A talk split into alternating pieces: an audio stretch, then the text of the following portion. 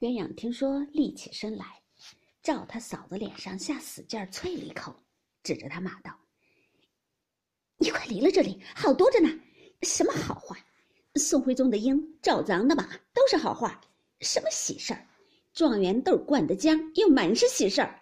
怪到常日家羡慕人家女儿做了小老婆，一家子都仗着他横行霸道的，一家子都成了小老婆了，看得眼热了，也把我送在火坑里去。”我若得脸呢，你们在外头横行霸道，自己就封自己是舅爷了；我若不得脸，败了时，你们把王八脖子一缩，生死由我。一面说一面哭，平儿袭人拦着劝。他嫂子脸上下不来，应说道：“愿意不愿意，你也好说，不犯着牵三挂四的。俗语说，当着矮人别说短话。姑奶奶骂我，我不敢还言。这二位姑娘并没惹着你。”小老婆长，小老婆短，人家脸上怎么过得去？袭人平儿忙道：“你倒别这么说，他也并不是说我们，你倒别牵三挂四的。你听见哪位太太太爷们封我们做小老婆？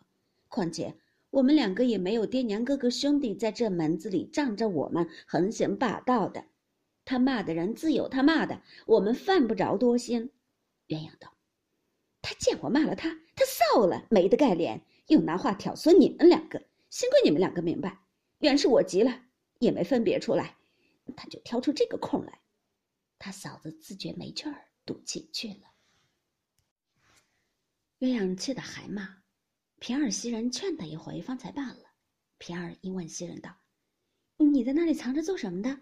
我们竟没看见你。”袭人道：“我因为往四姑娘房里瞧我们宝二爷去的，谁知迟了一步，说是来家里来了。”我疑惑怎么不遇见呢？想要往林姑娘家里找去，又遇见她的人说也没去。我这里正疑惑是出园子去了，可巧你从那里来了，我一闪你也没看见。后来他又来了，我从这树后头走到扇子时候，我却见你两个说话来了。谁知你们四个眼睛没见我。一语未了，又听身后笑道：“四个眼睛没见你，你们六个眼睛竟没见我。”三人吓了一跳，回身一看，不是别个，正是宝玉走来。袭人先笑道：“要我好找，你哪里来？”宝玉笑道：“我从四妹妹那里出来，迎头看见你来了，我就知道是找我去的，我就藏了起来哄你。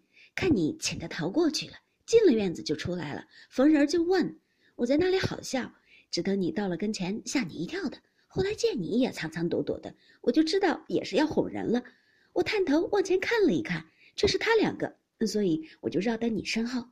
你出去，我就躲在你躲的那儿了。平儿笑道：“咱们再往后找找去，只怕还找出两个人来也未可知。”宝玉笑道：“这可赞美了。”鸳鸯已知话俱被宝玉听了，只伏在石头上装睡。宝玉推他笑道：“这石头上冷，咱们回房里去睡，岂不好？”说着拉起鸳鸯来，又忙让平儿来家做吃茶。平儿和袭人都劝鸳鸯走，鸳鸯方立起身来，四人就往怡红院来。宝玉将方才的话俱已听见，心中自然不快，只默默地歪在床上，任他三人在外间说笑。那边邢夫人一问凤姐鸳鸯的父母，凤姐一回说，他爹的名字叫金彩，两口子都在南京看房子，从不大上京。他哥哥金文祥现在是老太太那边的买办。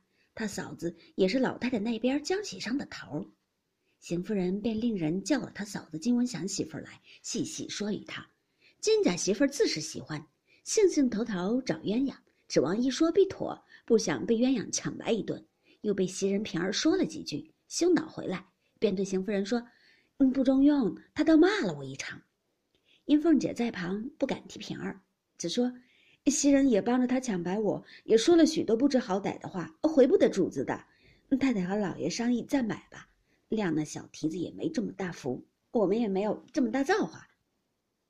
邢夫人听了，应说道：“又与袭人什么相干？他们如何知道的？”又问：“还有谁在跟前？”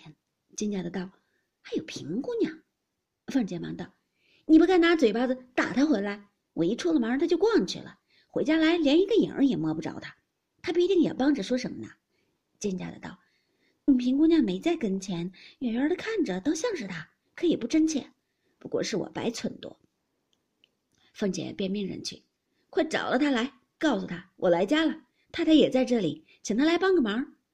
芳儿忙上来回道：“林姑娘打发了人下请自请了三四次，她才去了。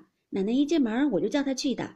林姑娘说：‘告诉你奶奶，我烦她有事儿呢。’”凤姐听了方罢，故意的还说：“天天烦他，有些什么事？”